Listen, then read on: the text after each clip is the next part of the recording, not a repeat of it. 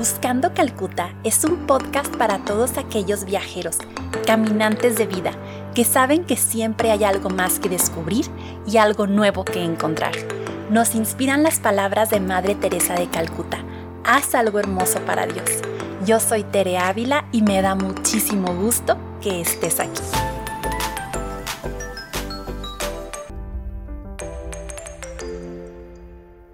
Bienvenidas y bienvenidos a este segundo capítulo de Buscando Calcuta. Antes de empezar propiamente con el episodio de hoy, quiero hacer algo que es bien importante para mí. Quiero agradecerte.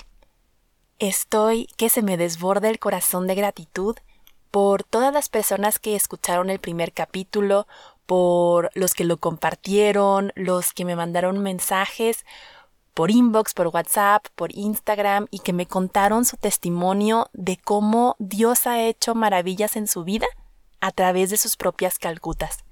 Entonces, gracias de verdad por compartir este espacio conmigo, gracias por escuchar, gracias por darse la oportunidad de juntos hacer estas búsquedas comunes. Muchas, muchas gracias. Y en este tenor de búsquedas les quiero platicar una de mis búsquedas más intensas que he tenido en, en la vida y que enmarca un poco este segundo capítulo.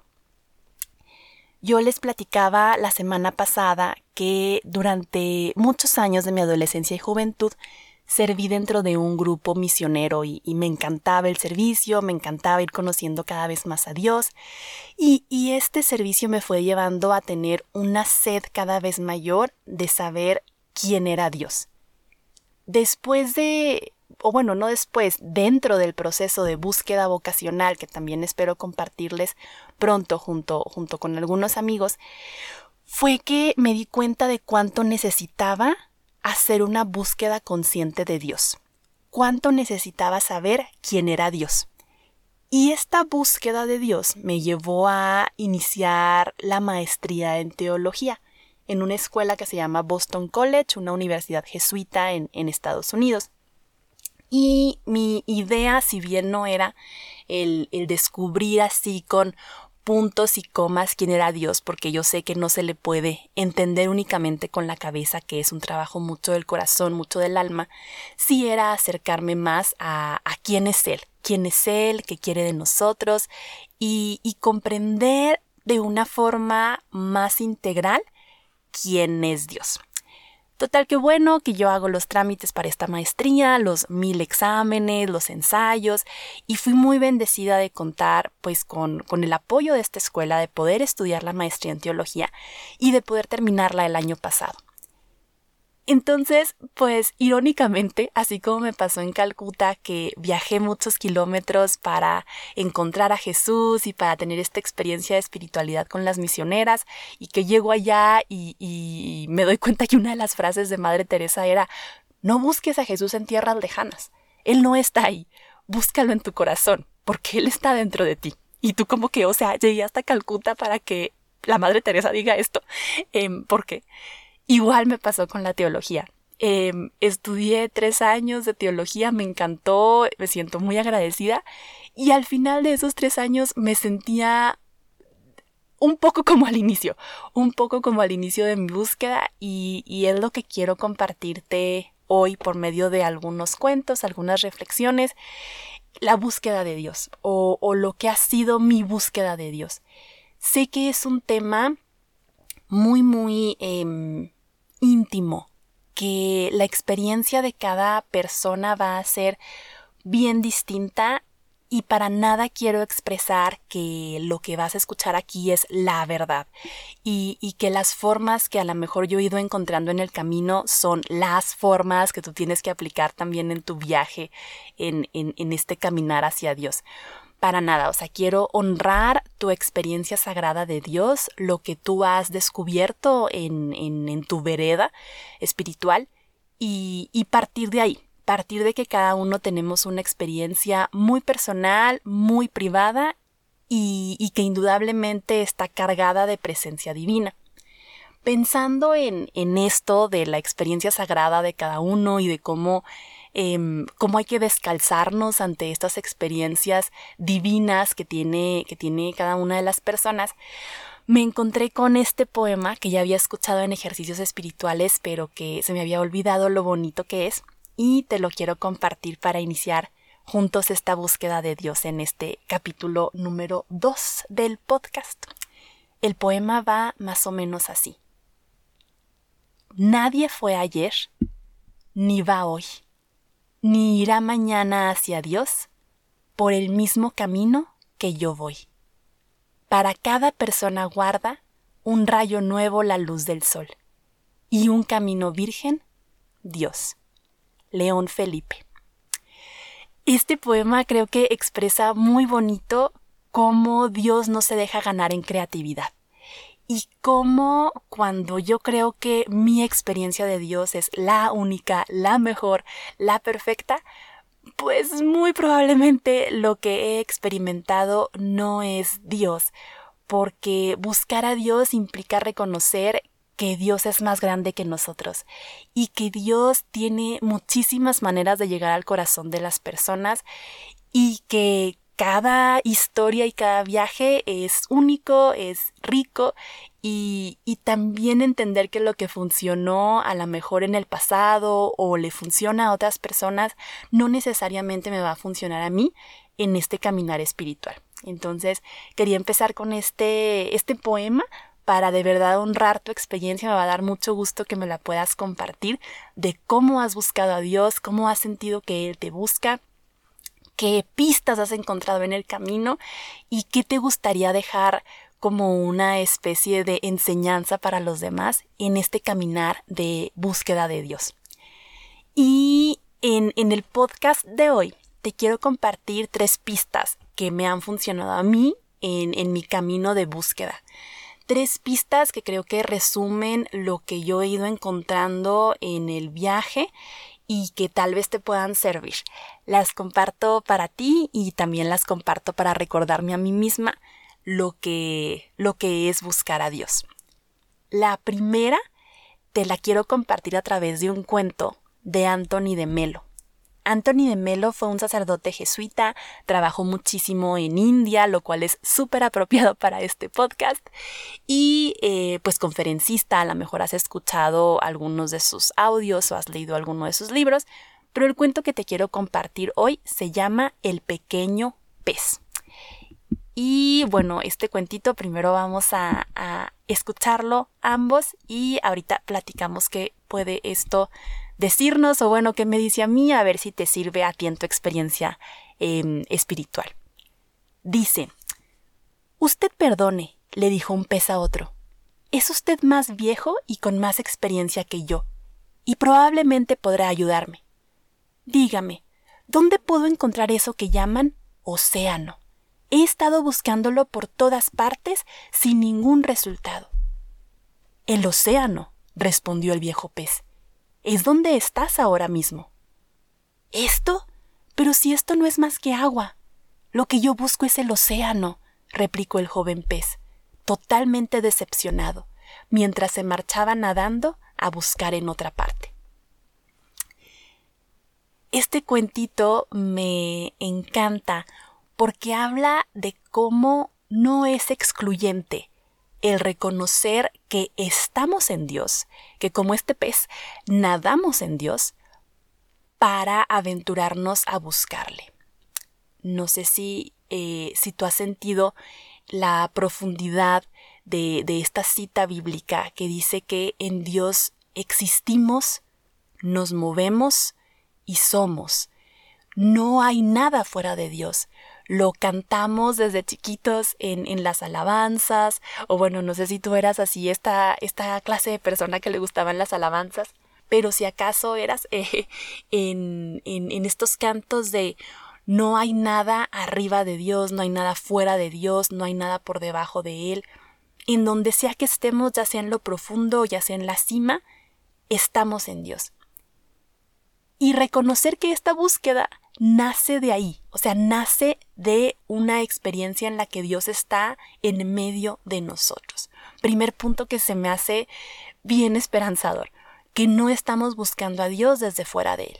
No es como que Dios sea una meta o sea el, el objetivo de la carrera y nosotros estemos lejos de Él y conforme más lo buscamos, más nos acercamos. No, ya estamos en Dios, ya existimos en Él y esta búsqueda la hacemos desde adentro de su corazón. Entonces, independientemente de en qué paso del proceso nos sintamos en la búsqueda, sabemos que estamos en el océano divino. Una de mis citas favoritas justo habla un poquito de esto, es Sofonías 3:17, y dice que Yahvé tu Dios está en medio de ti, como un héroe que salva, que Yahvé salta de gozo al verte a ti y te renueva su amor. Entonces, pensar en un Dios que me habita, pensar en un Dios en el que habito, a mí me da mucha esperanza. Porque digo, a pesar de que en momentos pueda estar devastada por mis malas decisiones, por el pecado, por tristeza, sufrimiento, lo que sea, pues sé que no estoy fuera de Dios, que no puedo estarlo, porque soy creación de Él. Entonces, bueno, esa es como la primera idea. Y pensándola, em, me acordaba de una película que vimos en India, en Calcuta, en los cines, que es toda una experiencia. Y esta película se llama Anjana Anjani. Em, no es así súper edificante, pero me gusta porque muchas películas indias como que incluyen un mensaje espiritual dentro de todo su show de comedia romántica. Em, entonces, una canción de la película dice, Tú no lo sabes, pero Dios está en todo tu alrededor. Y, creo que esto nos hace darnos cuenta de la magnitud de el poder de Dios en nuestro ambiente y de cómo de verdad no podemos escapar de su abrazo. Por cierto, en esta película sale Priyanka Chopra, la que es la esposa de Nick Jonas. Para aquellos que les interesa esto de Bollywood, Hollywood, em, ahí tienen una recomendación ahora para esta cuarentena. Y bueno, entonces esa, esa como primera idea. Como segunda idea, a mí me gusta pensar en la alegría del buscador, la alegría del que busca. Creo que en este mundo eh, rápido de objetivos y de logros y de vende, vende, vende, produce, produce, produce, hay veces que estamos muy enfocados en las metas. E igual podemos pensar así en nuestra vida espiritual que lo importante es llegar, lo importante es cumplir, lo importante es cada vez más em, entender la fe, lo cual no digo que sea importante, sí es, pero así como en muchos ámbitos de la vida, lo importante es el viaje, lo importante es el camino. Creo que Gandhi, creo que Gandhi sí, decía esto de un esfuerzo total es una victoria completa, como que valorando el proceso.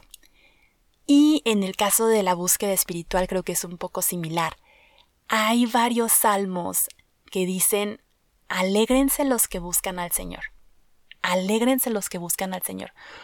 No alégrense los perfectos, no alégrense los que ya pueden dar razón perfecta de la teología, no alégrense los que ya no tienen dudas. No, alégrense los que buscan al Señor son el Salmo 105 y el Salmo 40. Y esto me invita a alegrarme de mis preguntas, a alegrarme de mis dudas, porque sé que estas dudas me acercan a Dios. Y bueno, si el salmista dice que me alegre dentro de mi búsqueda, pues a hacerle caso, a alegrarme porque estoy en ese camino. Me acuerdo de varias historias de, de la Biblia, de los Evangelios, en las que el que busca está triste porque pues siente que no ha encontrado su respuesta. Pero dentro de esa búsqueda, ahí mismo ya está lo que andaba tan afanosamente tratando de encontrar. Pienso, por ejemplo, en María Magdalena, que María Magdalena, después de que Jesús es crucificado y iba a buscar su cuerpo, ella llora, ella está muy triste porque el cuerpo desapareció. Ya no está el cuerpo de Jesús. Entonces María Magdalena, entre mil llanto, se pone a conversar con lo que ella cree que es un jardinero. Pero pues no es un jardinero, es Jesús. Pero ella no lo puede reconocer, ¿no? O sea, está buscándolo y ya lo encontró, pero no lo reconoce. Entonces María Magdalena en su llanto le dice, dime dónde han puesto a mi Señor, que quiero encontrarlo, que necesito verlo. Y el jardinero slash Jesús le dice por su nombre, le dice María. Y ella al momento de que escucha su nombre, ella reconoce, que yo creo que es una palabra clave en este segundo capítulo, reconocer. Reconoce que ya lo encontró, que ya está hablando con Dios, aunque no se hubiera dado cuenta antes. Y yo creo que a veces somos así, que estamos en esta búsqueda tan pesarosa y a veces pesada, no solo de Dios, sino de mil cosas, de la felicidad, del amor, del sentido de vida, y no nos damos cuenta, no reconocemos que ya encontramos eso que andábamos buscando. Entonces, alegrarnos, alegrarnos en nuestra búsqueda, porque muchas veces ya tenemos frente a nosotros lo que creemos que está lejísimos y que nunca vamos a poder alcanzar a, a ver y alcanzar a sentir. Y un, un tercer punto que me ayuda a mí en esta búsqueda de Dios es darme cuenta de que Dios quiere que le encontremos.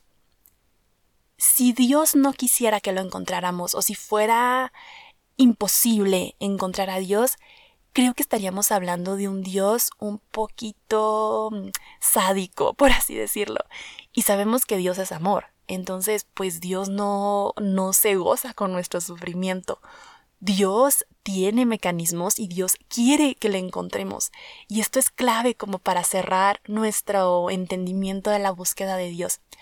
Hay una cita de los Hechos de los Apóstoles que dice, esto lo hizo Dios para que todos lo busquen y aunque sea a tientas, lo encuentren. En verdad, Él no está lejos de ninguno de nosotros.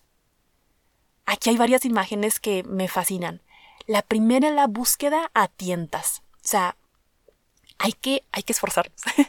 y aunque sea con nuestros sentidos, intentando palpar, intentando em, ver, escuchar, tenemos que buscarle porque eso es lo que da sentido a nuestra existencia, la búsqueda misma. Pero como Dios no está lejos de ninguno de nosotros y Él quiere que lo encontremos, pues Él va a obrar milagros si es preciso para que lleguemos a Él. Dios va a hacer lo que sea necesario para que tengamos estas experiencias continuas, ¿eh? también les, les comparto que yo antes pensaba, no, es que tienes la experiencia de Dios y ya nunca más vuelves a dudar, ya nunca más vuelves a, eh, a pensar cosas negativas, pero me doy cuenta que la conversión es un proceso de vida y que las experiencias de Dios se van renovando y van siendo distintas cada vez. Entonces, el buscar a Dios a tientas no es algo de una vez y ya, de ya lo encontré, ya lo tengo aquí perfectamente descifrado.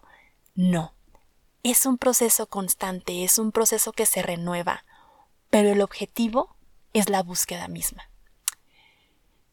Y, y, pues si creemos en un Dios que quiere que lo encontremos, hay que, hay que cultivar la confianza en Él.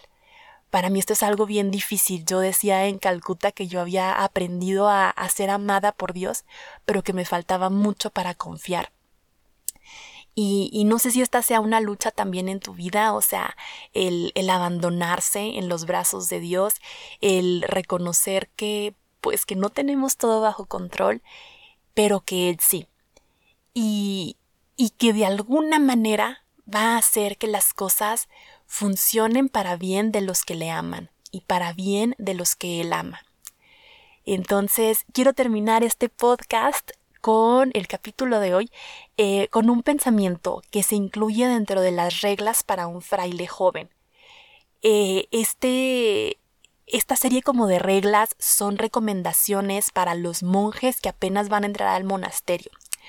Y dentro de lo que encuentran ellos en su kit de bienvenida, en su manual de supervivencia, hay una frase que creo resume un poco de lo que hemos compartido el día de hoy. Y dice, Buscar a Dios significa primero que nada dejarte encontrar por Él. Él es el Dios de Abraham, de Isaac y de Jacob. Él es el Dios de Jesús. Él es tu Dios, no porque Él es tuyo, sino porque tú eres suya, eres suyo. Elegir a Dios es darte cuenta de que eres conocido y amado, más allá de lo imaginable, amado antes de que alguna persona te conociera siquiera. amado antes de que alguien pensara en ti o dijera tu nombre. Me quedo con la primera parte de este pensamiento. Buscar a Dios significa primero que nada dejarte encontrar por Él. Tal vez sea un buen momento para nosotros reconocer que en esta búsqueda Dios tiene la prioridad y que buscar es empezar a encontrar.